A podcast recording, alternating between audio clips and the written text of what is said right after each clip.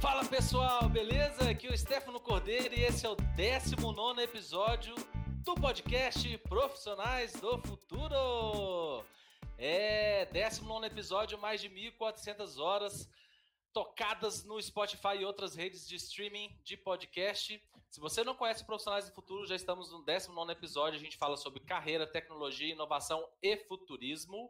Hoje vamos falar um pouquinho sobre criatividade das restrições, que é um assunto muito louco e como usar isso na inovação com a Melissa, mas antes de chamar ela, é, se você não conhece o Profissionais do Futuro, tá aqui o link para o nosso canal no Telegram, onde a gente compartilha diretamente uh, os materiais, os, os, episódios, etc., e também os resumos dos episódios.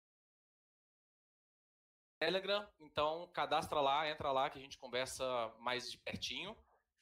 O, a, o, segundo aviso é que esse episódio é um oferecimento da comunidade Inovadores Inquietos da Raise Shift. Uh, mais tarde a gente vai falar um pouquinho sobre ela também.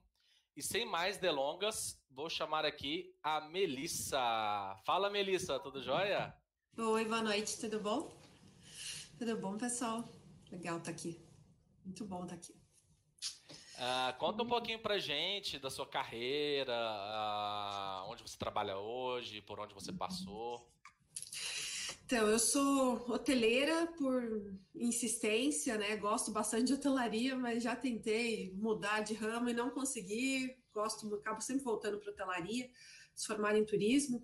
Então, acabei entrando nesse ramo aí que está sofrendo tanto hoje em dia, né? Hoje eu trabalho, sou gerente de operações e franquias na rede Blue Tree Hotels, mas trabalho aí né, há bastante tempo também com consultoria na área de serviços, hotelaria, sou meio entusiasta de um monte de coisa, né? Então, além de trabalhar com isso, estudo mais um monte de tema de inovação, de literatura, várias coisas, e foi daí que surgiu, né, essa essa coisa meio maluca aí, meio doida que nem você falou, que é a criatividade das restrições. Então, e como, como colocar isso aí no dia a dia, independente do ramo que a gente tiver. Né? Então, só um pouquinho só de mim aí, mas sempre nesse ramo da hotelaria e serviços. Legal, legal. É... E o que é essa criatividade das restrições? Então, eu vou contar, começar com uma historinha, tá? Que é assim. É, para fugir um pouco desse mercado corporativo maluco, dia a dia de reunião, etc., eu resolvi, ah, vou estudar literatura, vou estudar escrita criativa. Aí procurei curso de escrita criativa, eu sou de Curitiba, né? Então, em Curitiba tem uma escola, chama Escola de Escrita, fui lá, fui fazer um curso, e daí a professora do curso, a Julie, ela olhou para mim, né, na aula, falou assim, ah, então, tem um grupo lá francês, chama Olipo, é uma corrente literária que começou na França nos anos 60, que os caras resolveram trabalhar com restrição. Deu, como assim restrição, né? Sei, os caras começaram a usar restrição e regras matemáticas para escrever. Caraca, meu, que, que coisa doida, né? Tipo, como assim? Aí eu comecei a ver, ela começou a me indicar livro, daí eu li um livro sobre literatura e matemática. como assim, né? Literatura e matemática? Putz, tem tudo a ver. E é um livro, é, né, depois a gente pode até indicar aqui para o pessoal, o cara é um mineiro, né? Chama Jacques Fuchs. E ele, ele linkou a tese de doutorado dele, é exatamente, ele é matemático e, litera, e literata, né? Então ele escreve também, tem vários livros, e ele linkou lá e mostrou esse grupo, as variações desse grupo Olipô, como é que eles trabalhavam com essas restrições matemáticas. Pensei, cara, que coisa doida, que assunto maluco, né? Ah, mas isso é só para isso é só para literatura. E aí, estudando um pouco mais, fui lá, me meti, li livro desses caras do tal do Olipô, né? Os mais famosos, assim, os escritores são Italo Calvino, todo mundo em algum momento já ouviu falar do Italo Calvino, e um francês chamado Georges Perec, que também é um cara maluco. Você olha para uma imagem dele na internet, você já vê que ele tem cara de doido mesmo, né? É... Daí fui lendo alguns livros desse pessoal, só para você ter uma ideia, o que, que esse Jorge Perec fez? Ele colocou lá uma limitação que ele escreveu um livro inteiro sem a letra E, em francês, que é simplesmente a letra mais utilizada no francês, né? É um livro de 300 páginas. Chama La Disparition em francês, mas é, o sumiço em português ele foi traduzido sem a letra A. Então, eu fiquei, cara, como assim? Sério, é, a pergunta que eu mais fiz em todo esse momento que eu estava indo atrás foi como assim? Como é que esses caras pensaram em tudo isso? E como é que gera alguma produção sendo que é tudo muito restrito, né? E aí, pensando, fazendo esses cursos e tudo mais, falei, cara, isso faz muito sentido para o mundo corporativo porque a gente passa por restrições em absolutamente tudo. É nossa vida diária, a gente está dentro de restrições, né? Então, aí eu comecei a estudar um pouquinho mais a fundo, comecei a achar, não necessariamente só com esse grupo do Olipô, né, que esse exemplo aí que eu dei de ser escrever com a letra E, tem várias outras, né? A gente pode depois deixar um link para o pessoal aqui no teu grupo do Telegram também, que eu tenho uma página com todo esse material de apoio e que tem essas indicações de livro, essas coisas que eu acho que vai ser bem legal. Mas aí eu caí, vou, o último exemplo aqui na arte, eu caí no Chico Buarque. De, como assim Chico Buarque? Aí a gente pensa, uma das músicas mais lindas que existe na, na música brasileira é Construção. Construção, olha só, Construção foi escrita na época da ditadura, momento super restritivo, certo? Tinha que passar por toda a censura.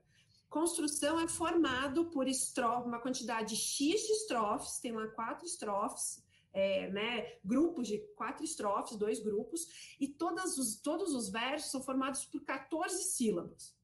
E além disso, todos os versos terminam em palavras proparoxítonas, aquela que o acento é na antepenúltima sílaba, né? Para quem lembra das regrinhas de português.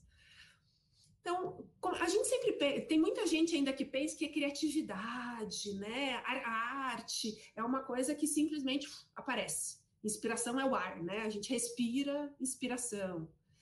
Muito pelo contrário, para a gente construir, vendo com esses caras, né, da literatura, com o Chico Buarque na música, foi que eu percebi. É nesses momentos que a gente pode sim criar e criar muito mais. Se você pede para alguém, se você escreva sobre qualquer coisa que você quiser, cara, até a pessoa engatar e começar a escrever sobre alguma coisa, demora mais tempo e às vezes ela vai cair no lugar comum, naquilo que ela está mais é, confortável. Quando você coloca limites e restrições bem claras, a imaginação, você se força, você força os seus neurônios a sair da zona de conforto, você força aquele movimento assim para sair da inércia e você acaba produzindo muito mais. Você acaba produzindo coisas muito diferentes, né? É, com esse tipo de restrição, eu vou dar, eu falei que era o último exemplo com o Chico, mas eu vou dar mais um exemplo da literatura. É um dos caras desse Olipô, o cara usando 14, ele usou 14 versos é, com rimas X é, em 10 grupos. E juntando tudo isso, ele fez um livro que eram várias tirinhas. Então, eram 14 versos em 10, em 10 páginas, vamos dizer. Ele foi recortando. E você pode ir mexendo e montando. Isso dá mais de 100 trilhões de combinações de poemas diferentes. Então, você tem uma restrição de 14 versos em 10 páginas. Se você recortar e for juntando todos eles, você consegue mais de 100 trilhões. Como é que restrição não pode, não pode gerar criatividade? Pode e gera sim. Isso que é muito legal. Eu gosto aí, daquele exemplo do, do Ernest Hemingway. Ah, é verdade. Microconto. Você conta Exatamente. pra gente? Exatamente. Conto, claro. É, uma vez, Ernest Hemingway era um cara, assim, bastante prolífico. Ele tinha bastante... Ele escreveu muito, escreveu muita coisa boa, né? E uma vez chegaram para ele, duvido que você, eu vou até pegar minha colinha aqui. Duvido que você que você escreva um conto em seis palavras. E o cara conseguiu. Ele simplesmente escreveu, eu vou falar em inglês depois em português, né? Porque em português a gente também consegue, que é for sale, baby shoes never worn. Então, à venda, sapatos, sapatos infantis nunca usados tem uma margem para interpretação nessas seis palavras desse microconto do Ernest Hemingway, que é uma coisa impressionante. Você pode, você pode interpretar como uma história muito triste, porque pode ser que nunca foram usados porque por alguma razão a, a, a mulher não teve o neném, ou porque o neném faleceu ainda menor, ou então porque simplesmente era uma família muito abastada e tinha muita coisa e nunca conseguiu utilizar né? Aquela coisa, a criança cresce muito rápido, você tem tanta coisa que você não consegue usar. Você pode lembrei, lembrei de uma outra possibilidade. Uhum. Podia ser uma pseudogravidez, uma gravidez. É, como é que fala? É, é pseudogravidez? É, não. Uhum. Também esqueci. Mas quando falsa, a, né? Uhum. É, não é, quando a mulher acha que tá grávida, ela Isso, uhum. cabeça dela. Pode ser também, né? Sim. E aí, sei lá, ela foi certeza. internada e aí estão desfazendo. Então, tem várias interpretações para usando seis palavras. Ele conseguiu criar, criar uma história super forte com apenas seis palavras. Né? Por que não? Né? E aí, já puxando o nosso gancho, porque o que importa, afinal, a gente quer falar aqui do nosso do mundo corporativo, quer falar do nosso dia a dia, a gente vive, eu já falei, né? A gente vive em restrição. É, budget. Qualquer um aí trabalha com mínimo de orçamento. É, cronograma de projeto, cronograma apertado de projeto que você não tem possibilidade de estender. O famoso elevator pitch, que você tem que vender o seu projeto, né, num tempo de elevador, que seja, daí tem as variações 30 segundos, 2 minutos. O próprio TED lançou quando foi, né, o grande diferencial que ele lançou foram fazer foram fazer as palestras em 10 minutos, 15 minutos, 20 minutos, né? O, o Festival Petiacutia também assim, né, com você tem que fazer essas explanações em no máximo 15 minutos. E hoje em dia a gente vive uma das maiores restrições que a nossa sociedade já viveu, que é o próprio coronavírus, né? A pandemia que a gente vem vivendo e tudo que ela vem trazendo de restrição. E queira ou não queira, olha o tanto de coisa que a gente que foi criado nesse meio tempo, né? De tantas inovações, coisas que foram, foram aceleradas, né? A gente conseguiu é, colocar muito mais tecnologia em vários segmentos, porque tinha que fazer, não tinha que pensar, tinha que fazer simplesmente, né? Então, é um assunto muito legal, né? E a gente acaba. É, o, mas o grande ponto, na verdade, eu acho, da criatividade das restrições, e a gente né, ainda vai elaborar muito isso aqui ao longo da nossa conversa, é que você, o, qual que é, o, o, é diferente de você falar assim, ah, eu tenho restrição, tenho coronavírus. Isso é uma restrição. Mas não é assim, para você fazer com que as coisas criem, para você ter criatividade em cima disso, você tem que estar tá super consciente daquela restrição. Você simplesmente falar que você que ah tá bom então eu vivo no ambiente restritivo eu vou ser mais criativo e ficar esperando não você tem que você tem que ir atrás você tem que usar essa restrição a seu favor né? Você tem que puxar aquilo para aquilo gerar é, é, ferramentas para que você saia do lugar. Se você ficar esperando a criatividade, achar, continuar achando que inspiração é o ar que te rodeia, você não vai produzir nada. Não vai ser criativo. É engraçado isso que você falou, porque eu acho que muitas pessoas que eu converso, elas têm uma ideia de que criatividade é um é um lampejo, né? É uma, é um eureka da vida. E isso pode acontecer, isso pode acontecer. É... Mas na verdade existia um processo aí que às vezes nem a pessoa estava consciente disso, né? No caso da, uhum. da história do Arquimedes, ele uhum. recebeu um desafio.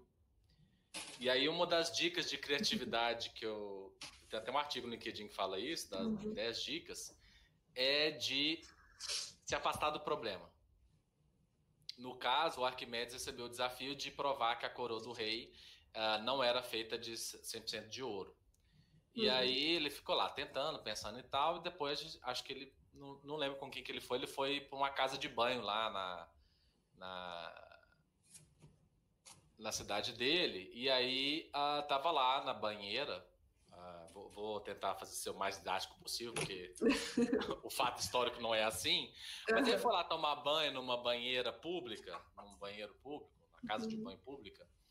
Uh, e aí ele, sei lá, tava pensando na vida, pensando, às vezes até no problema mesmo, mas ele se afastou do problema, né? Ele saiu lá do palácio e tal e foi pensar no problema ou dormir com o problema que a gente fala, né? E aí uhum. ele mexendo lá na, na banheira e tal, entrando e saindo, ele pensou da, da questão do empuxo, né? E do, da, uhum. Que o tanto de água que sai é o tanto que de, de, de peso que entra, né? E aí, uhum. da área lá, na verdade.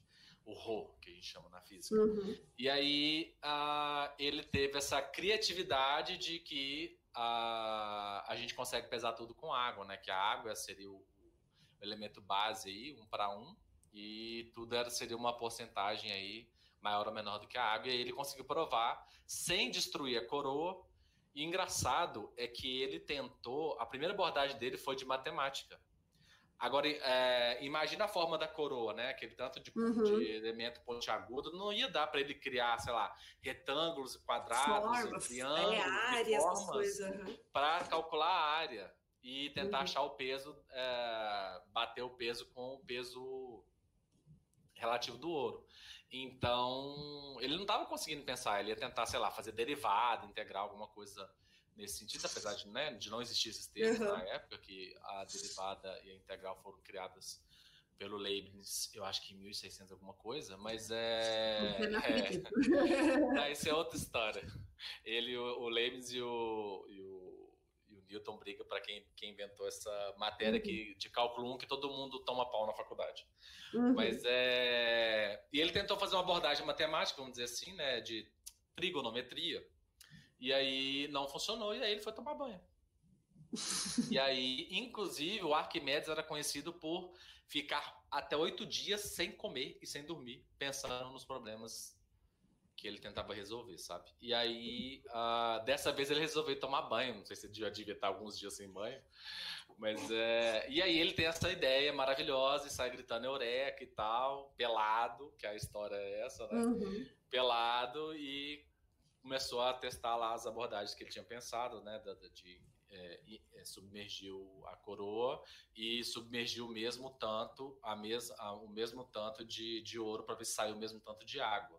Uhum. E, e, isso é uma abordagem legal de criatividade, né? Ele saiu com uma solução e uma coisa que eu penso muito sobre criatividade e aí tem a ver também com a criatividade das estações é fazer conexões não óbvias.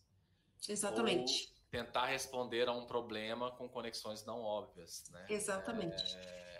E, e, isso as restrições fazem muito. Quando você coloca restrição, ou quem for procurar sobre isso, tem, são as constraints em inglês, né? É, isso é muito forte, é muito claro. Quando você fala, quando você estuda sobre criatividade das restrições. E sim, existem pessoas que estudam isso, não é uma coisa nova, né?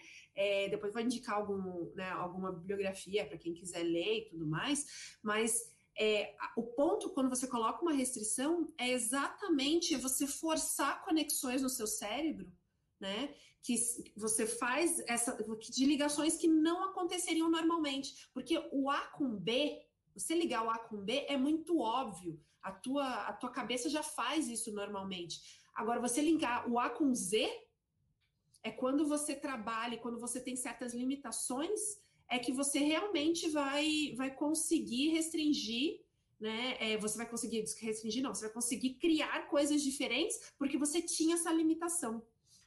Tem é, uma coisa que eu, que eu falo bastante quando eu falo de critério das restrições, que é um termo que é super comum todo mundo utilizar e que eu tenho questionado muito é, ultimamente, que é o pensar fora da caixa. Eu acho que a gente não tem que pensar fora da caixa. Às vezes, a caixa é o único mundo que a gente tem. É a única solução, é, é o único caminho que a gente tem. Né? E aí, quando a gente tem, é, quando você busca na internet exemplos ou é, imagens relacionadas a pensar fora da caixa, a clássica é o joguinho de é, o jogo de, da velha com o X ou a bolinha para fora né, do, do jogo para você poder ganhar. Né? Tá, é um jeito de pensar, mas sinceramente, essa forma de atuar com o pensar fora da caixa, que o pessoal fala tanto, para mim é o caminho mais fácil. Esse caminho de você simplesmente colocar para fora do, do quadrante ali da, do jogo da velha, para mim é o caminho mais fácil. Ah, é só colocar aqui fora. Mas às vezes você tem que seguir certas regras. Às vezes você está preso com legislação, com uma, um cronograma muito apertado, você está preso com investimentos muito apertados, você tem que prestar contas para governo, quando às vezes você consegue financiamento, essas coisas. Então, se você colocar a bolinha ou xizinho para fora da caixa e ali tentar fazer como a, a sua grande criatividade, grande inovação, cara, você está fora. Você descumpriu uma regra que você não poderia descumprir. Né? O outro exemplo é fazer o, o, o labirinto por fora. Às vezes, isso você não pode fazer. Né? O pensar fora da caixa, para mim, é você achar uma. É, não seria exatamente aquilo de você buscar o caminho mais fácil. Esse é o, é o, é o que todo mundo tem achado. Para mim, você tem que desconstruir essa caixa, na verdade. Entendeu? Para mim, a caixa que está ali Às vezes é o meu limite. Pensa como uma criança, né? Se a gente, como adulto, eu olho a caixa como uma caixa. Daí eu, ah, eu tenho que pensar por fora. Tenho que... Não. Uma criança olha aquela caixa e transforma num castelo, transforma num, num carro, transforma numa casa. Eu lembro quando eu era criança, adorava brincar com caixa de camisa que eu transformava em aeroporto. Porque será que eu fiz turismo, né? né? Então, é isso, é você pegar essa caixa porque às vezes ela é o teu ambiente e você não tem muito para onde ir. O que, que você tem que fazer? Você tem que desconstruir a caixa, olhar a caixa de outro jeito e, e usar aquela caixa na melhor solução possível. Isso é uma restrição, né? É aquela que você não pode desconsiderar essa restrição da caixa. Né? Muito fácil falar para pensar fora da caixa. Só que tem uma frase, e tem um pessoal aqui que eu já vi que está online, que sabe que eu falo bastante, é quando você fa... o avançado é inútil se o básico não é bem feito. Então, se você não conhece a sua caixa, não adianta nada você pensar fora dela. Né? Então, acho que isso é extremamente importante. Você tem que conhecer muito bem, tem que desconstruir a sua própria caixa. É, eu acho engraçado que eu trabalho em, em um ambiente, em uma empresa, uhum. né, que está sujeita a um ambiente altamente uhum. regulado. Trabalhei na empresa de seguro, hoje eu estou no banco.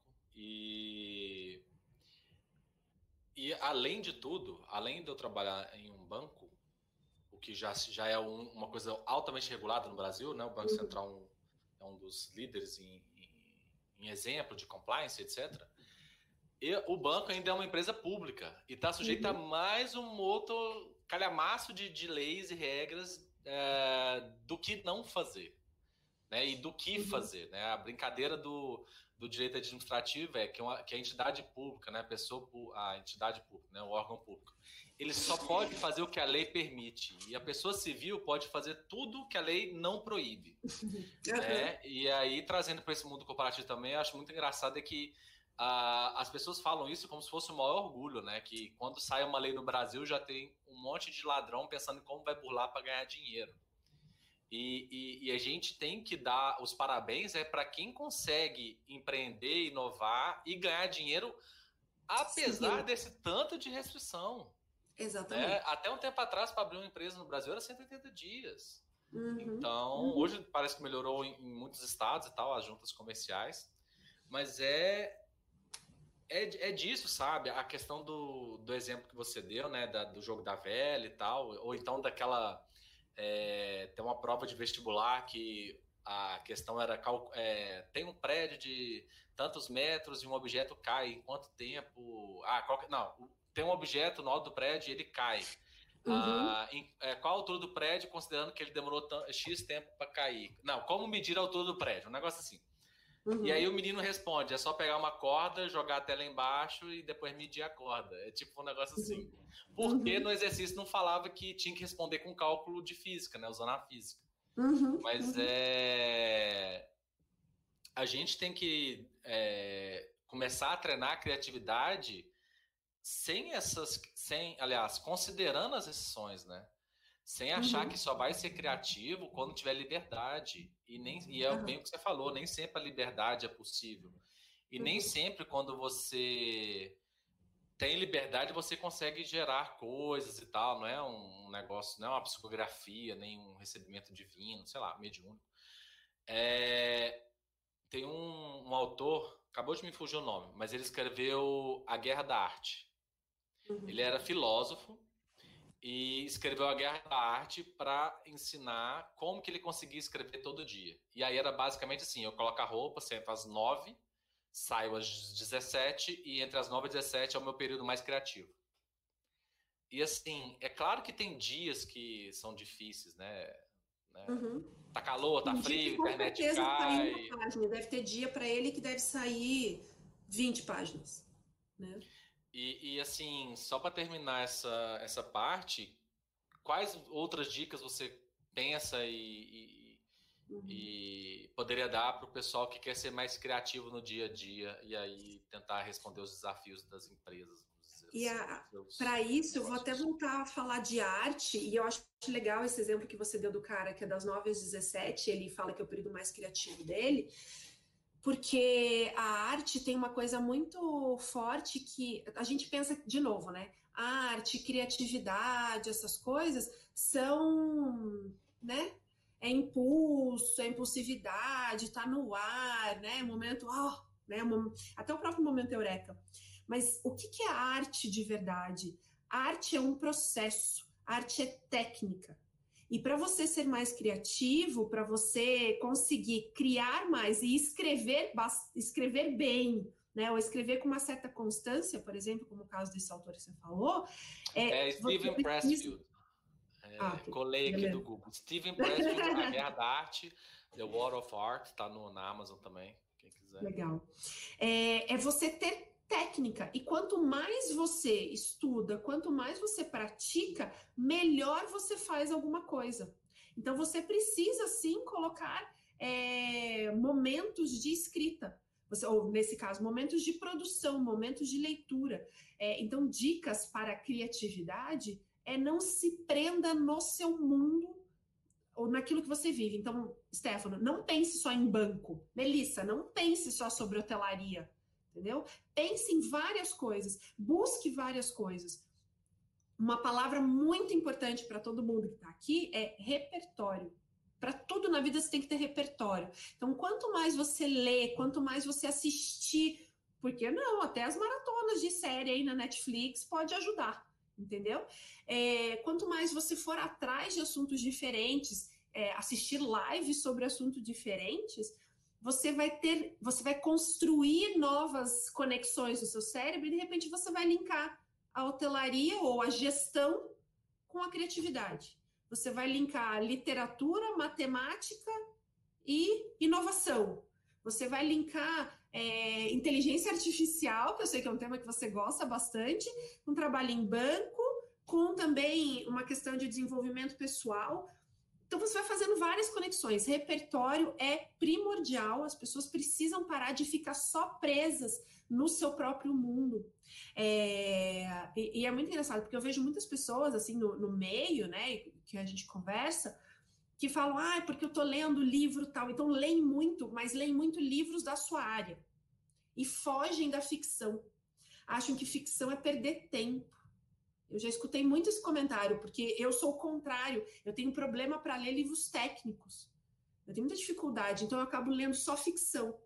Né? Então eu também tenho que quebrar isso meu, né? Mas as pessoas ficam presas, às vezes, só no mundo corporativo e na ficção, às vezes, você tem as soluções. Vamos pensar o que, que foram todos os livros já criados de grandes distopias, né? Que foram escritos lá em 1984, que foi escrito né, na década de 40, 50, sei lá. Então, você precisa ter repertórios diversos para que o seu cérebro comece a, a criar caixinhas ali dentro. E aí ele vai desconstruindo aquela caixinha e vai juntando as suas caixinhas, vai fazendo essas conexões do seu A com Z, do seu B com X, e assim por diante, né? Então, isso é uma primeira dica que eu acho primordial para tudo na vida, repertório, né? Vão atrás de coisas diferentes. É, se coloque restrições no dia a dia. Mas o mais importante, tenha consciência de quais são as restrições que existem no seu dia a dia. Né? É, eu quero eu quero cozinhar algo diferente para quem gosta de cozinha. Então, às vezes você quer fazer um prato, mas não tem as coisas em casa. Às vezes você quer fazer e não tem suficiente de alguma coisa. Várias, né? Várias receitas excelentes saíram de cozinheiros ou de pessoas leigas, né, de amadores, que tinham é, ingredientes específicos dentro de casa. Esses shows de cozinha hoje em dia são assim. Você tem que fazer um prato em X tempo, né? Esse X tempo aí a gente sabe que é controverso, mas com determinados ingredientes, né? E saem coisas completamente diferentes entre os, entre os competidores e muito criativas em muitos casos e com bom resultado, né? Então, tenha repertório, conheça as restrições, se ponha restrições para você começar a fazer o seu cérebro se desenvolver, né? Fazer com que seu cérebro pense diferente, né? É, comece a criar essas conexões diferentes. Né? Então, acho que essas são é, algumas dicas que eu acho que vale para tudo, porque no momento que você é, deixa né, de, de, de criar coisas diferentes, porque não é fácil, né? Trabalhar com restrição é incômodo, né? Você tem que sair da sua zona de conforto, né? Você tem que pensar, falar assim, putz, mas ai, é tão fácil se eu fizer por esse caminho. Mas às vezes fazer por esse caminho não vai te dar Tão fácil se eu tivesse todo o dinheiro do mundo para fazer. Exatamente, né? Então, eu contratava a consultoria tal, eles faziam para mim. É isso aí, né? Então, e às vezes nem contratar consultoria adianta muito, né? Porque tem muita gente que contrata consultoria para escutar aquilo que aquilo que já acha que é o certo, já... né? Então, é, eu, eu, eu, sou muito fã desse, dessa questão do repertório, né? uhum. né? É... Eu confesso que eu sou o contrário, assim. Eu, apesar de gostar muito de ficção, se fizer uma busca aqui nessa, nesse armário que tem aqui atrás, uhum. né, a biblioteca de livros físicos atual, uhum. uh, eu acho que a maioria, assim, não são livros didáticos, mas são livros, vamos dizer assim, paradidáticos, é, da área de negócios, uhum. tem muita coisa de filosofia, tem alguns de saúde, uh, tem muita coisa de filosofia, aliás tem alguns de negócio mesmo, mas a maioria, sim, são coisas interessantes. Por exemplo, eu tenho o, o elástico do Leonard Midlow, Midlow uhum. Miodinov, na verdade. Ele fala sobre o cérebro elástico e tal. Isso é muito legal. Ah, mas, mas assim, não é técnico, né? Ah, não é como montar um negócio, uhum. etc. Mas são uhum. coisas, são assuntos que me interessam e acaba é, gerando, eh, me despertando curiosidade e tal. Teve uma vez que o um primo meu falou assim, cara, você lê sobre tudo mesmo. Eu falei, é. Mas eu tenho, eu tenho um tempo e que eu tô tentando ler ficção. E eu não me lembro nem o último que eu li. Ah, foi. Cadê? É o jogador do. Dostoiévski o jogador uhum. do Dostoiévski. Uhum. E, tipo assim, eu quis começar Dostoiévski é, não pelo Irmãos Karamazov, que é o mais famoso, né? O, o, o outro dele lá. É, peguei...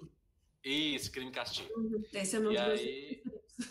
Pois é, eu quis começar por um outro tipo bem menor e tal, uhum. até para me habituar com o jeito dele escrever. E, e é muito legal a história e acaba que te dá insights sobre negócios, né? Uhum, um jogador, uhum. história de um cara que fica viciado em jogo, obviamente. Uhum, uhum, Mas é. E às vezes você não percebe que você está sendo influenciado por alguma coisa que você leu. Né? Uhum. Alguma... Quantas vezes a pessoa, né, você que está escutando, uh, lembra de alguma coisa, mas não lembra de onde? E acaba sendo a resposta para algum problema seu naquele dia, né? Então o repertório é muito importante. E uhum. uma coisa que a Melissa falou, eu assim. É, séries, etc., que às vezes não tem nada a ver com o que você tá, trabalha, né? É, eu conheço gente, inclusive tem gente que está aqui que só consegue Netflix se for para ver documentário. Uhum. Né? Ou de negócios, ou uhum. igual tem um documentário sobre é, arte do abstrato lá no, no Netflix, ou sei uhum. lá, Michael Jordan, Ayrton Senna. Uhum. E por uhum. aí vai. Ele só consegue fazer, só consegue ver um, um, alguma coisa no Netflix se for aplicar na vida dele direto, assim. Uhum. Mas é aí que está a questão. É você conseguir é, fazer conexões não lógicas e não óbvias, não lógicas não, não óbvias, com coisas que parece que não tem nada a ver. E aí o é. repertório te ajuda demais, porque quanto mais você tiver na manga, vamos dizer assim, a mais você consegue ser criativo. Acho que essa para mim é a maior dica, assim, das pessoas procurarem áreas diferentes das suas, né? Sim, sem dúvida. É, uma, é, um, eu até dou um exemplo, e vou voltar sempre a literatura, porque a literatura para mim é uma coisa muito forte. É, eu estava muito acostumada, eu sou super fã do Stephen King. Né, adoro coisa de terror, quem me conhece sabe que eu tenho coleção de coisa de terror tal. Só que eu só estava lendo Stephen King. Teve um ano que eu só li livros do Stephen King. Eu falei, não, peraí, né? Calma, vamos dar uma equilibrada nisso. E aí eu conheci clubes de, é, esses clubes de, é, de livros, sabe? Que entregam em casa. E para mim foi uma quebra, porque. Assinatura, passei... clube de assinatura de livros. Isso, clube de assinatura de livros, isso.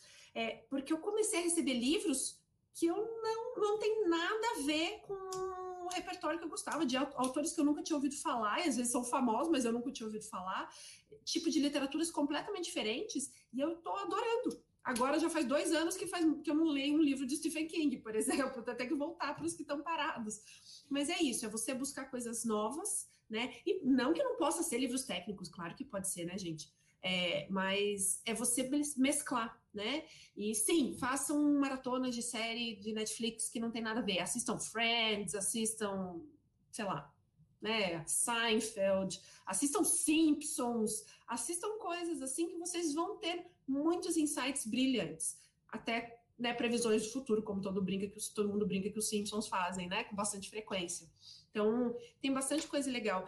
E quando a gente fala de criatividade e restrições, existem sim é, até técnicas, né? Tipo, você se você for parar para pensar em como você pode aplicar isso no teu dia a dia, você pode colocar essas restrições de formas muito específicas. Você pode falar, olha, eu quero fazer uma restrição voltada à parte de desenvolvimento de talento. Então você coloca as restrições, eu não posso é, eu tenho que fazer treinamento com uma equipe que não tem conhecimento em nada sobre determinado tema. Parece coisa simples, mas quando você não tem essa noção, às vezes você está ensinando, isso já aconteceu comigo, você está ensinando Kant para pessoa que mal tem o primeiro grau completo. Se você não sabe exatamente o público que você está trazendo, e quando você põe, você conhece as restrições que você tem, que são é o tipo de público que eu vou tratar, você não vai saber aplicar e não vai adiantar nada aquilo que você está fazendo.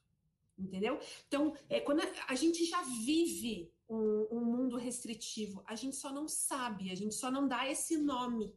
Entendeu? Então, por isso que eu acho importante reforçar também que a gente precisa conhecer as restrições, a gente precisa conhecer quais são as nossas limitações. Mas não é limitação óbvia né? Tipo, ah, isso só se resolve com um cálculo matemático, isso, engenharia, né? Que às vezes tem. É, um engenheiro não pode usar a criatividade e restrição. Ah, eu vou calcular aqui alguma coisa para o peso dessa ponte para saber a questão, não entendo de engenharia, mas né, lá que tem que fazer o movimento da ponte, é, a quantidade de, de volume, a resistência de materiais, não entendo essas coisas. Sou de humanos. mas é, ele não pode brincar nisso. Isso é, são restrições restrições que são restrições é, de conformidade. E é muito legal isso. E tem um livro, né? Uma das biografias que tem é uma autora chamada Patrícia Stokes. Né? O nome do livro é Criatividade a partir de restrições mesmo, né?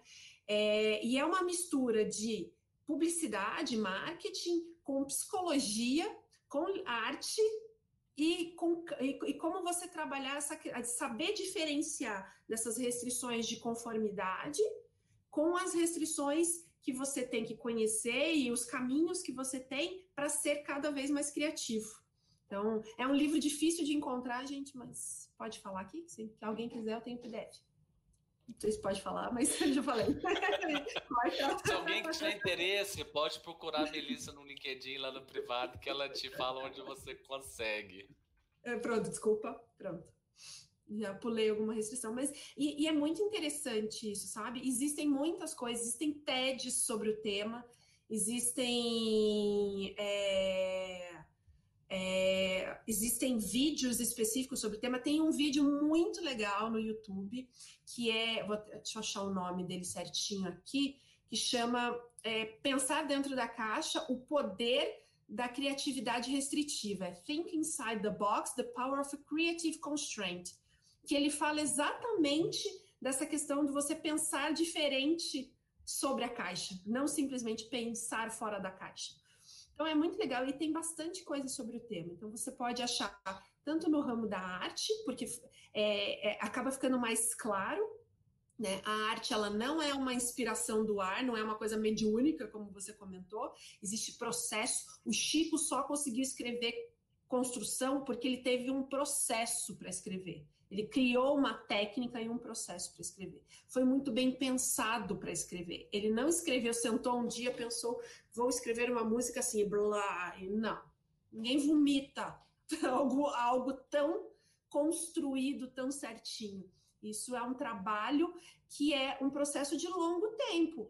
Ele estudou, ele treinou, ele produziu, e aí chegou no que é considerada a música mais bonita, pela Rolling Stone é a música mais bonita do, né, da todas as músicas brasileiras, que é essa construção. A mesma coisa para esse pessoal do, do, do Alipô, né? É, eles construíram coisas muito criativas, né? Eu vou dar mais um exemplo, gente, que é uma coisa impressionante. A gente diz todo mundo aqui sabe o que, o que significa palíndromo. Palíndromo é quando são as palavras de frente e trás escreve igual, né? Tipo, Ana, ovo, ou a famosa frase, né? Socorro-me, subi no ônibus em Marrocos, né? Essa frase, uau, é uma frase grande e que ela pode ser lida de qualquer direção. O tal do Jorge Perec, o malucão lá francês, ele escreveu um texto de, de 5 mil palavras. Se você pode ler em qualquer direção, você pode ler de cima para baixo ou de baixo para cima, e é o mesmo texto. E, e, o texto até que faz sentido, né? Isso que é o mais engraçado. Esse texto até que faz sentido. Então, você consegue, se você estiver consciente, eu vou repetir isso várias vezes. Você tem que estar consciente daquilo que você tem de restrição, de limitação, para que você possa criar algo diferente. Legal. É, realmente é um tema muito interessante. É meio o que a gente chama de mind blowing, né? Mind blowing, é. É você estudar o Alipo e, e ver o que o pessoal já conseguiu produzir com restrição. É... Só uma última dica antes de eu entrar na outra pergunta é que o trabalho focado também pode ser criativo, né? Quando você. Claro. Eu já falei disso em outro episódio, quando você entra em estado de flow, que é a teoria do. de um russo muito doido lá, o Mihail Mikhail que eu não sei Deve terminar é... com óbvio, com Ive. Não, assim. cara, deve ter, uma, deve ter quase todas as consoantes no nome dele, mas é. Ó, só para quem está assistindo, uh, quem está no canal do Telegram, eu dou todas essas dicas, tá? Mastigadas com os links para os livros, para os vídeos e tal. Uh, a teoria do flow é essa, assim, que você entra num estado de, de, de tanta concentração e de que a gente chama no inglês de A-game, né? Você traz o seu melhor para aquele negócio, é um estado super focado. É, umas uma das coisas que ajuda é né, sem, sem ter interrupção, é, usar um fone que isola. Uma outra coisa também é que muitas vezes o nosso cérebro divaga, principalmente quando está entediado, e aí você acha que você consegue fazer duas coisas ao mesmo tempo, como prestar atenção no seriado e responder um e-mail e tal. E, uhum. e, e assim, nunca é. como diz um meme assim, para mais dicas de produtividade. É, para fazer muitas coisas ao mesmo tempo, é só fazer tudo uh, sem excelência. É só fazer Exatamente. tudo mesmo boca e eu consigo fazer um monte Exato. de coisa ao mesmo tempo. Então, nessa teoria do flow, você entra num estado tão focado que você ativa várias áreas do cérebro, assim.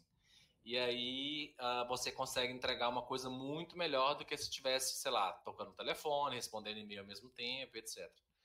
É, uhum. É, ele não acontece com frequência, você tem que identificar isso, mas eu já identifiquei alguns estados de flow em que eu, em que eu começo a digitar e escutando uma música que não tem letra, porque aí essa parte do meu cérebro que fica entediada, porque eu estou sentado escrevendo, alguma coisa assim, uhum. ela fica meio que abafada de, uhum. de, eu começar a pensar na morte da bezerra enquanto eu estou escrevendo sobre, sei lá, uhum. produzindo um texto para o LinkedIn.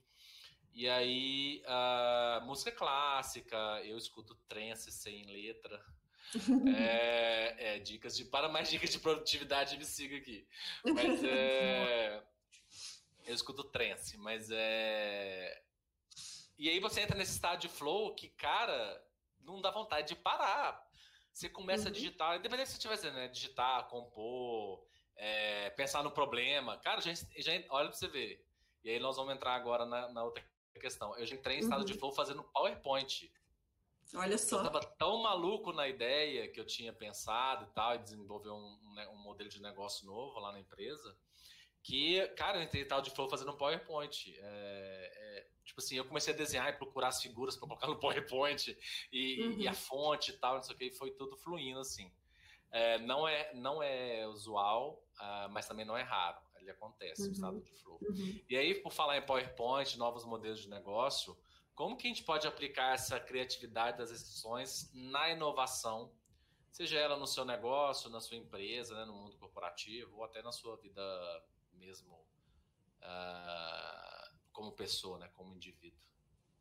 É, acho que acho que o daí eu vou eu acabo voltando para aquelas dicas que eu dei antes, mas no dia a dia eu acho que é importante é, você pensar, ter momentos para pensar sobre, sobre aquele assunto, né? Como você falou, né? Às vezes você precisa fugir do problema, sair do problema, mas às vezes você precisa também focar no problema, né? Naquilo que você tem. E o que eu, uma coisa que eu acho muito legal é dividir esses, essas questões com outras pessoas. Você fica lá, às vezes, você tem aquele baita daquele problema, você não sabe como resolver. Não, mas eu não vou falar para ninguém. Não!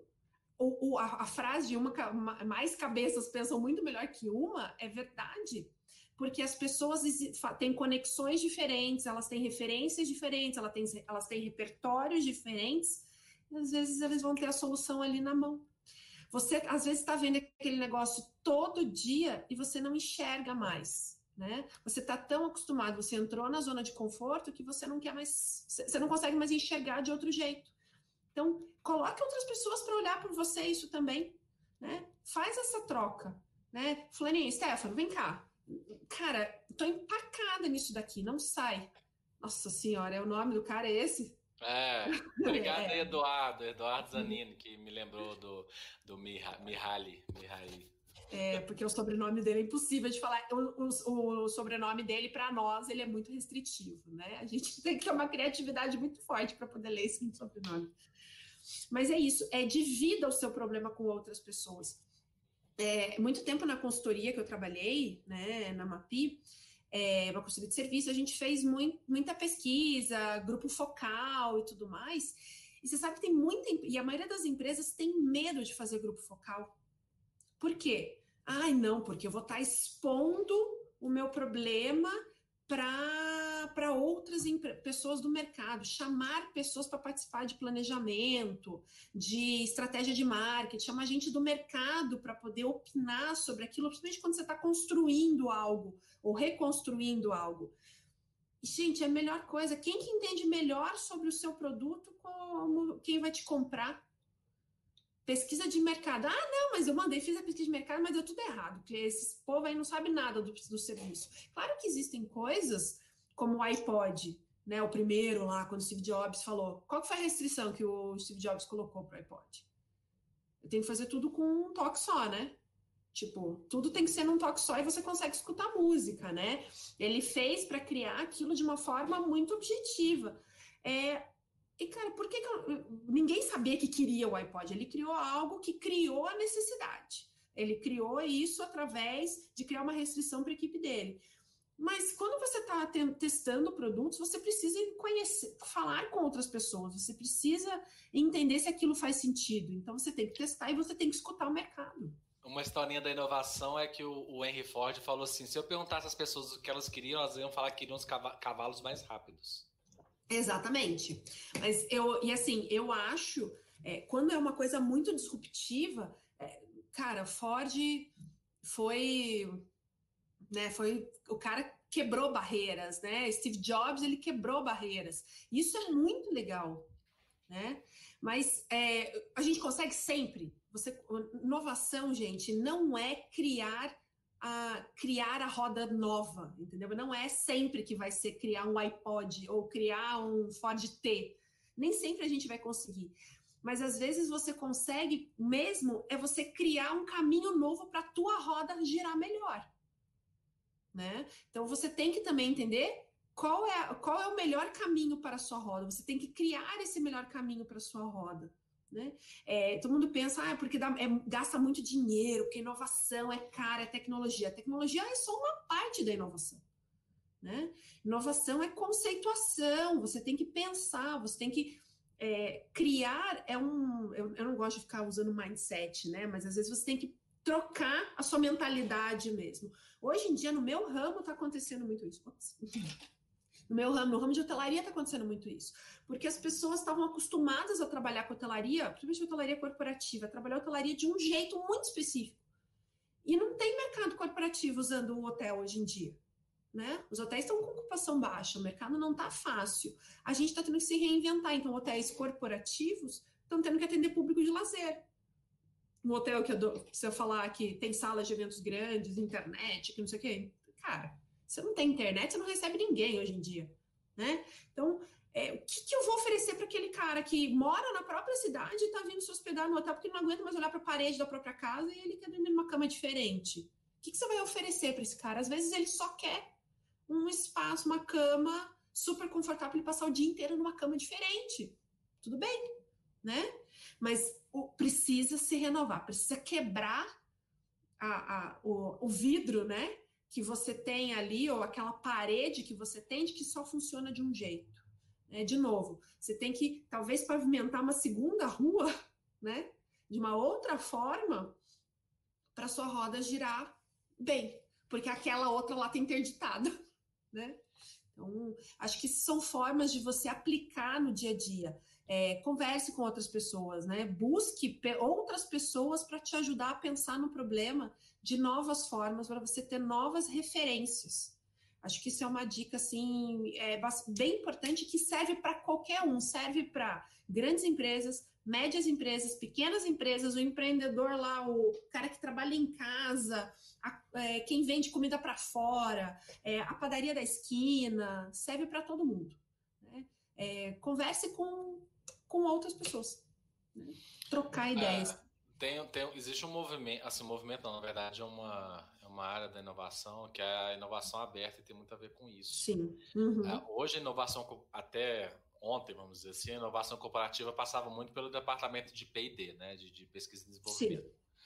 E aí, uh, aí dependia de um monte de dinheiro, etc., contratar engenheiros e cientistas para poder desenvolver algum produto novo, né? Uhum. E aí, uh, só que as pesquisas demoram. E, e o mercado precisa de uma resposta mais rápida hoje em dia, né? Então, haver inovação aberta e tal, as empresas estão sabendo agora. E o que, que é a inovação aberta? É construir coisas ou respostas ou soluções com pessoas de fora da sua entidade. É, existem várias formas você acelerar uma startup, você co-criar com os clientes, fazer um conselho, até um conselho de clientes que a gente chama, né? É, é uma forma de inovação aberta. Eu, eu entendo assim, você fazer uma reunião com os clientes e perguntar uhum. como é que eu posso te servir melhor, né? Uhum. E aí tem uma história muito legal de inovação aberta que é. Eu não posso dizer o nome da empresa, mas é uma empresa totalmente é, dependente de tecnologia que não funciona se qualquer se o servidor desligar, vamos dizer assim. Uhum. E aí a, ela utilizava um software, uma tecnologia, um código, vamos dizer assim, uma linguagem que ia ser descontinuada e os navegadores não iam mais executar aquela parte do código. E aí o pessoal ficou doido, né? Quando anunciaram que iam, que iam descontinuar e tal, deram um prazo lá de dois anos para a tecnologia ser descontinuada e a empresa foi tentar resolver porque o sistema dela ia parar se não executasse aquela linha de código lá.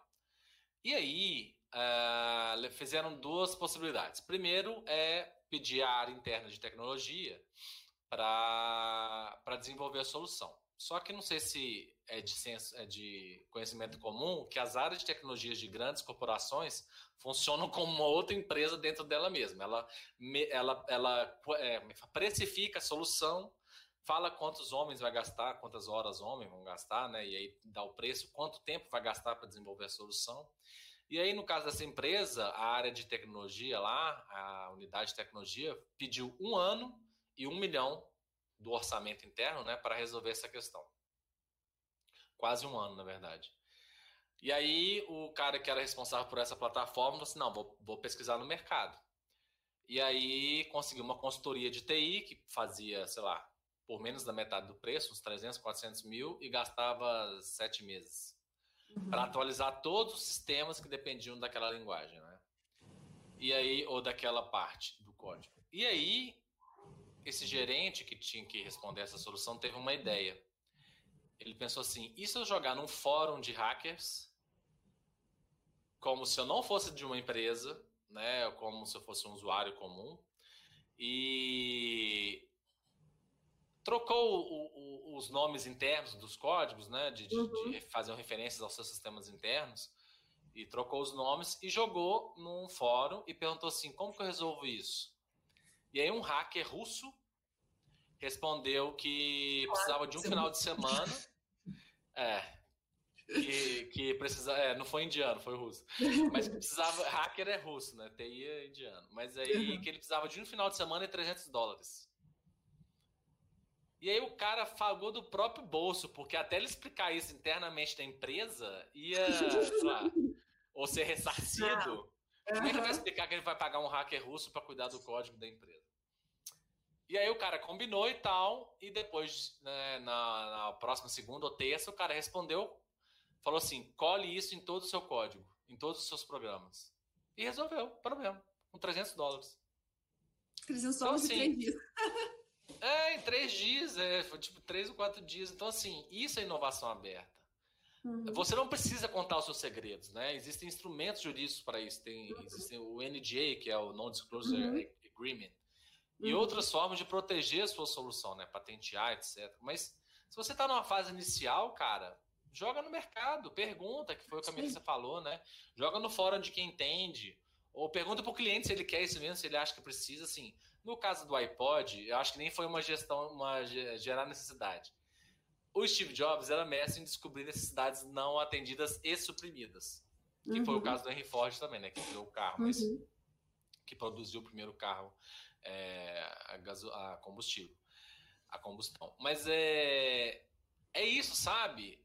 Não dependa só dos seus próprios, dos seus próprios processos e, e, uhum. e, pode ser que seja mais barato, pode ser que seja mais caro. Uh, uma, outra, uma outra historinha antes da gente partir para as perguntas é a história da de uma até o, o Marcelo Cortella conta que uma uhum. fábrica de pasta de dente estava com um problema de, na produção que as caixas, algumas caixas iam vazias para os distribuidores e, por consequência, uhum. para os supermercados. E os supermercados começaram a reclamar porque quem pagava a conta era o supermercado, porque ele tinha que. O cliente não vai na fábrica da, uhum. da, né, da, pasta de dente para reclamar que a caixa veio vazia, ele reclama no supermercado. E aí foi subindo, subindo, subindo e chegou para o dono da empresa da fábrica. E aí ele pediu uh, o diretor e o diretor contratou três engenheiros, pagou não sei quantos mil para esses engenheiros ou uma consultoria desenvolver um braço mecânico que no final da linha pesasse a caixa uhum. de, de pasta de dente e jogasse fora para que ela não entrasse na caixa, no pacotão lá de, de caixa de dente, de pasta de dente, né, no pacote maior. E aí demoraram um ano, quase um ano, eu acho, e gastar não sei quantos mil e o braço mecânico ia ir lá e pegar a pasta de dente tirar da linha de produção. E aí, de, aí o, o, gerente foi lá no chão de fábrica, explicou para os funcionários o que estava acontecendo e tal, e instalou o braço mecânico. Depois de três dias, ele foi lá e viu que. E depois de três dias, ele viu que estava funcionando, que o número de reclamação caiu, que praticamente não tinha nenhum defeito, não tinha nenhuma reclamação de caixa que foi com sem pasta de dente. E aí uh, ele chegou lá três dias depois e o braço mecânico estava desligado. E aí ele perguntou ao funcionário lá da linha de produção, falou assim, ô fulano, por que, que esse braço aqui está desligado? Ele, ah, doutor, o braço toda hora agarrava, parava a linha de produção, a gente tinha que conferir por que estava parado. E aí eu juntei mais uns colegas aqui, a gente comprou um ventilador por 90 reais e toda vez, e a gente liga ele no final da esteira, toda vez que passa uma caixa vazia, ela voa e sai da linha de produção. No final do dia a gente recolhe essas caixas. É isso aí. E isso então, é inovação, isso é criatividade. Né? Nem sempre é uma pesquisa gigantesca, pagar engenheiro para fazer e tal. Antes de, antes de gastar tanto dinheiro, pergunte para quem utiliza, pergunte para quem vai quais são, quem são né, os meios, as interfaces que você tem ali no meio, que você vai ficar muito mais fácil, né? Então, você precisa, você precisa escutar as pessoas, você precisa escutar os outros. Não acho que você é o dono da razão, né? Assim como também você não pode se balizar só pelo, pelo pensamento dos outros, você tem que olhar tudo em, ao redor. Eu acho que essa frase do, do Ford é, é sensacional né? Que se fosse depender das pessoas, ele teria cavalos mais rápidos. Isso é verdade. Então, porque as pessoas estão muito acostumadas, ainda mais aqueles que é, a, a, o mainstream, né? A, a, maior quantidade de pessoas, né? O povão, vamos dizer assim. Porque as pessoas estão acostumadas com aquilo. Né? Então a gente precisa escutar todos para pensar aquilo que faz sentido né? E entender também nas entrelinhas aquilo que faz sentido. Né? Então, por isso que você tem que estar muito ciente, eu vou repetir, né? você tem que conhecer muito bem aquilo que você está tratando. Você tem que conhecer o teu negócio muito bem, você tem que conhecer o teu mercado muito bem, é, a tua concorrência, etc. E tem que conhecer todas as suas limitações, as limitações que existem em relação ao seu produto, à sua empresa, etc. Né? Eu, eu uso bastante, até um exemplozinho antes da gente ir para as perguntas, mas é, dessa questão de, de limitação, de restrição, que é a questão do Lego, né? Se a gente jogar aí para o pessoal, quantas combinações você consegue fazer com apenas seis pecinhas de Lego, né? Aquelas oito, é, dois, é quatro por dois, né? Aquela peça tradicional do Lego. Eu fiz, eu, esses dias atrás eu fiz uma brincadeira com o pessoal aqui da empresa e eu pedi para eles votarem, né? Quantas combinações dão? Cara, ninguém chegou nem perto, né? De, de alcançar o número, porque é, é um número absurdo dessas combinações. Com apenas seis pecinhas, você consegue combinar o Lego em mais de 915 milhões de jeitos. Então é lá, eu falei da poesia do Queneau, lá do cara que 14 versos em 10 grupos e seis pecinhas de Lego, olha a quantidade de combinações. E você vai me dizer que não dá para ser criativo? Pensar dentro de restrição? Nossa, dá, dá em muito. Né? Você colocar restrição, você consegue criar coisas diferentes, sim. E dentro do mesmo grupo, se você colocar as mesmas restrições para um grupo de pessoas, cada um vai construir uma solução diferente. E não quer dizer que uma seja melhor que a outra. Todas são soluções. Todas podem ser utilizadas. É, e não sei se você sabe, mas a história da Lego também é uma história de superação e restrição. É muito legal a história. A Lego é. começou como uma, uma fábrica de brinquedo de madeira. Madeira. Carpinteiros uhum. e tal, e depois de um, de um incêndio, reconstruíram. Uhum. E eu acho que, não lembro se eles passaram pelo segundo incêndio. É, teve um segundo incêndio também. segundo incêndio, né? Mas a Lego só foi, uh, só criou o, brin... o, Lego, né, que a gente conhece hoje, depois do filho visitar uma feira. Uhum. E o filho do dono, né, a segunda uhum. geração uhum. ali. E aí ele falou, pai, por que, que a gente, uh, ao invés de criar brinquedo de maneira, ah, foi numa uma feira de, de equipamentos e tal e descobriu uma máquina que injetava plástico, né, uhum. que aí é de onde uhum. surgiu o, o, o, a pecinha do Lego. Mas é, é cada história assim muito legal. Estamos chegando no fim. Uh, a live, ela tem uma. Ela tem um delay, tá? Eu só vi uma uhum. pergunta até agora. E aí, enquanto a gente responde, se alguém tiver mais alguma pergunta, alguma uhum. colocação, pode colocar aqui no chat, tá? Uhum. A pergunta é da Ivonete Razeira, eu não sei como que fala. É isso mesmo. É, Razeira. e ela perguntou, né, pra gente se a pandemia revolucionou a criatividade e se a gente concorda com isso. Eu acho que acelerou muito o processo, né? É, a gente foi obrigado a achar formas criativas para se manter vivo. Né? A pandemia ela acabou é, trazendo aí, colocando muita gente aí numa UTI, muita empresa em UTI. Infelizmente, muitas empresas é, se desfizeram, muitas empresas acabaram empresas grandes, inclusive, né? É, mas eu acho que sim, eu acho que ela é, acho que ela proporcionou momentos de aceleração de muita coisa, principalmente aceleração de tecnologias, aceleração de tendências, e eu acho que ela ajudou muito na criatividade, sim. Né? E, e de coisas simples, coisas simples. Você não estou falando de grandes tecnologias, de grandes invenções, né? Foi a forma de você lidar com algumas coisas, desde o compartilhamento de informações com a concorrência. Empresas que usaram esse momento crítico para ajudar os concorrentes. Isso é uma forma criativa de você ajudar o seu próprio segmento, seu próprio mercado. Né? Então, eu acho sim, eu, eu não sei se revolucionou, ela acelerou. Revolucionar, eu acho que é demais, e eu acho que a gente vai é, vai pode ter revolucionado em um ou outro segmento, mas eu acho que acelerou muita coisa e fez as pessoas saírem do lugar. Né? Acho que a gente ainda está. E aí me incomoda um pouco essa questão da pandemia, da gente ainda está muito preso nessa questão, ah, quando tiver vacina, quando tiver vacina. Gente, tem uma vida inteira até ter a tal da vacina. Então, é agora que eu acho que as pessoas têm que se tornar mais criativas, porque a gente ainda não tem a vacina, sabe? Lá, quando que vai vir a vacina eficiente, a vacina que é eficaz mesmo, né? E esse momento que a vida precisa voltar, precisa voltar, né, a acontecer. Eu tive agora, essa semana, minha primeira viagem depois de seis meses, né? Então, eu acho que a, a vida precisa voltar aos poucos, não falando voltar ao normal, mas as coisas precisam voltar, a economia precisa voltar, e a gente não tem ainda uma, uma perspectiva real de vacina, independente de qualquer notícia que tenha aí.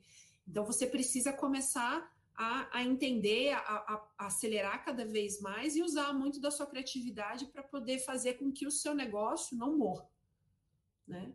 Porque agora eu tenho muita preocupação com várias empresas nesse momento agora. Passaram bem, bem entre aspas, né? Passaram pelo, pela pandemia, mas agora vai ser o momento, porque acham que vão voltar com o mesmo movimento, com a mesma o mesmo volume de vendas, com a mesma receita, algumas mantiveram até as mesmas despesas, né? Mal pensaram lá no começo e agora que estão começando a pensar o que, que eu vou fazer com as minhas despesas. Então, acho que é, fez as pessoas saírem do lugar, as pessoas se mexerem, né? principalmente isso durante a pandemia. Não sei o que, que você acha. É, eu concordo que a pandemia foi uma grande restrição, vamos dizer assim. Uhum, sim. É, eu, não, eu não acho que tenha revolucionado, eu acho que a, a transformação digital, principalmente, já estava aí. Eu realmente uhum. concordo que ela deu uma acelerada em muitas coisas. Uh, muitas hipóteses do pessoal foram validadas ou invalidadas. Por exemplo, uh, o Burger King, acho que estava criando uma Ghost Kitchen. O que é uma Ghost Kitchen? É uma cozinha sem restaurante. É uma uhum. cozinha feita para entregar, né? Para iFood, né? Vamos dizer assim. Ah, algumas pessoas passaram a fazer compras pelo, de supermercado pelos aplicativos, né? Rappi, iFood. Uhum. Coisas que eram impensáveis, porque, assim, mesmo eu não gostando de fazer compra, ah, eu ainda prefiro, eu, eu prefiro ir lá eu mesmo escolher, né? Uhum. os produtos e tal. Mas algumas pessoas precisaram, porque tinha que levar comida para os seus pais, e às vezes, né, trabalho o dia inteiro Sim. e tal, e, e, e até para evitar o contato também. É... Por incrível que pareça, a pandemia ressuscitou a Kodak, porque no meio da pandemia a Kodak é voltar e ela descobriu que ela queria mexer com produto químico, com o parque químico dela por causa né, da, da questão Eu dos filmes isso. e tal. Uhum. E aí a Kodak está voltando, a Kodak que era um case de insucesso da inovação uhum. por ter uh, lançado a fotografia digital e ela mesma não ter acreditado. Uhum. Eu acho que a primeira máquina digital foi inventada na Kodak, se não me engano. Uhum. Então, a pandemia foi uma bela de uma restrição. E eu acho que o povo tem que começar a se acostumar com coisas, porque essa pandemia não vai ser a primeira, tá? Vão ter outras coisas. Ah, sim, com certeza. Outros movimentos. Nem vai acabar tão cedo, né? Que a gente chama de cisne negro aí, pelo uhum. Nassim Taleb. Uhum. E ele fala muito do cisne negro. Ele mesmo acredita que a própria pandemia foi um cisne branco, porque já estava sendo meio que uhum. avisado. Sim. Mas é uma coisa que ele fala é que o cisne negro depende do observador. Que no caso quem é afetado pelo cisne negro é um peru. Né? O peru uhum. nunca, nunca acha que é, vai ser degolado, uhum. degolado no, na ação de graças né, americana. Uhum. E aí, é, por mil dias, o peru é criado e recebe comida. E aí, no milésimo primeiro dia, ele é degolado, achando que o dono dele é um amava. Exatamente. E, na visão, mas na visão do dono, ele sempre criou o, o animal para poder matar. Uhum. É. Uhum. Então, assim, o cisne negro é, vai sempre pegar alguém desprevenido e tal. Então, assim, ah, para finalizar essa parte, é... acelerou, mas não revolucionou. Eu acho que ainda tem muita empresa esperando, não só pessoas, empresas esperando para voltar ao normal. Eu conheço gente que está doida para voltar para o escritório, para ter os funcionários debaixo do chicote, uhum. ah, ou dos olhos, né, da vista e tal. Uhum. Eu acredito muito no modelo híbrido disso, tá?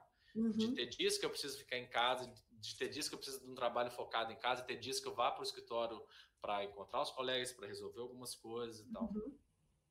E aí, uh, um comentário do, do Eduardo Zanini é que a diversidade ajuda muito no processo criativo. E aí eu já dei o exemplo Nossa, até em outro muito. episódio.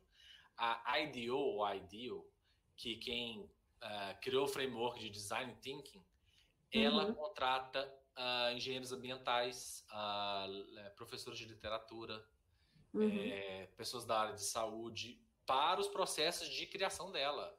Tipo, uhum. ela, ela, não pega um monte de gente que sabe design thinking e coloca numa sala. Ela não pega um monte de gente da, da área de negócio, vamos supor que eles estão desenhando uma solução para hotelaria, né? Que está passando por um uhum. processo uh, bem difícil agora. Ela não uhum. pega um monte de hoteleiro e bota numa sala e fala assim, resolve. É ela pega gente de outras áreas e aí uhum. coloca numa sala para resolver. Exatamente. Ah, então, assim, a diversidade, que é um assunto que está bem em voga agora, é, uhum. É legal para se ter uma solução mais criativa. Uhum. É, e até que você citou na Cintaleb, eu gosto muito dele, mas mais do que o, o livro do Cisne Negro, eu gosto do Antifrágil. Eu gosto muito do conceito do antifrágil é, dele, e eu acho que esse é o momento da gente pensar. Ele fala, né, bem a grosso modo, que você não. É, ser resiliente, a gente usa muito esse termo, né, de ser resiliente, é você. Ele, tem os, os exemplos do, do graveto, né? que ele usa, mas você ser resiliente é você sair do lugar, você consegue ser flexível para passar pelo problema, só que você volta para o mesmo lugar quando você é resiliente. E, na verdade, quando você coloca muita força no resiliente, ele pode quebrar, né? Porque ele é, em alguns momentos, pode até ser frágil. O que o que é melhor, segundo essa teoria dele, é você ser antifrágil. Antifrágil é você sair do lugar onde você estava, passar por todos os problemas e sair melhor daquela situação. Estou resumindo de uma forma bem grosseira, assim, mas seria dessa forma. Então, melhor que ser resiliente é ser antifrágil, né? De você sair cada vez melhor de cada situação que vai acontecendo. E é isso que a gente precisa. Eu não quero, não quero voltar para o normal antes da pandemia. Eu quero voltar, eu quero ter um normal diferente, onde eu consiga entender que momentos assim podem acontecer de novo e como que eu vou lidar com esses momentos. Então eu vou saber lidar melhor com todas as restrições que vão surgir no momento e eu vou conseguir mesmo assim inovar, é, ser criativo e trazer novas soluções para o meu negócio, para o negócio do outro, independente de, da forma como você estiver trabalhando. Infelizmente, uma hora e treze já de live. Uhum. Uh, temos que encerrar. Melissa, agora quem conhece o podcast sabe que esse é o momento do vender o seu jabá. é, como é que as pessoas entram em contato com você? Por onde elas podem conversar? Se quiser também falar um pouquinho sobre a nossa comunidade que a gente participa. Ah, legal. Então, quem quiser me contactar pode ser através do LinkedIn, né? Melissa Razeira, como tá aí, com S, por favor, não com Z. é, também pode me encontrar no, no Instagram, né? Mas lá no Instagram eu tô só como Mel Razeira. É, além disso, eu faço. Bom, a gente faz parte da comunidade dos Inovadores Inquietos, que é uma comunidade digital muito legal. Entrem aí no site do Inovadores, que tá. Calma aí, cadê a câmera? Tá aqui embaixo. Não sei onde tá, tá aqui, tá aqui. do Inovadores Inquietos, que é muito legal. Entrem lá, se cadastrem, escrevam artigos. Não precisa ser da comunidade para publicar artigo, mas é muito legal. É, fazem, a gente faz lives e pelo jeito logo vai sair aí, não, vamos, né, não vamos confirmar a data, mas logo vai sair uma outra live falando mais sobre criatividade também com os inovadores, com mais gente. É, então, também sigam os inovadores no LinkedIn. E eu também faço parte de uma comunidade de hoteleiros, chama Papo de Hoteleiro. Então, quem quiser procurar no LinkedIn também, Papo de Hoteleiro, ou no Instagram. É, tem no YouTube, a gente tem um canal, a gente lança uma, toda semana um vídeo aí falando sobre inovação, sobre disrupção, um bando de, de louco aí, sobre, apaixonados por hotelaria, mas incomodados com essa conformidade total, né? De pessoal ficar sentado sempre no mesmo lugar e não, quiser, não querer inovar mesmo na hotelaria. Então, vocês podem me encontrar em todos esses canais. E tô aí. Quem tiver dúvida, alguma coisa, pode, pode me consultar. Obrigada. Muito obrigado pela sua presença. Para quem veio aqui através da Melissa, que, que provavelmente tem muitos seguidores, o pessoal que gosta dela também lá do Papo de Hoteleiro, é... me segue aqui no LinkedIn ou então entra lá na, na, no canal do Telegram para vocês ficarem sabendo quando que a gente posta. Estou uh, tentando fazer live toda semana, mas não posso garantir porque sempre depende do convidado. É... mas aqui a gente fala de carreira, futuro, inovação e tecnologia. Uh, conheçam lá o nosso podcast no Spotify, Deezer, Google Cast ou a plataforma que você preferir. também. Uh, vários episódios sobre carreira e tecnologia. E é isso, gente. Muito obrigado. Espero que vocês tenham gostado e até a próxima. Tchau. Valeu. Obrigada, Stefano. Valeu, galera.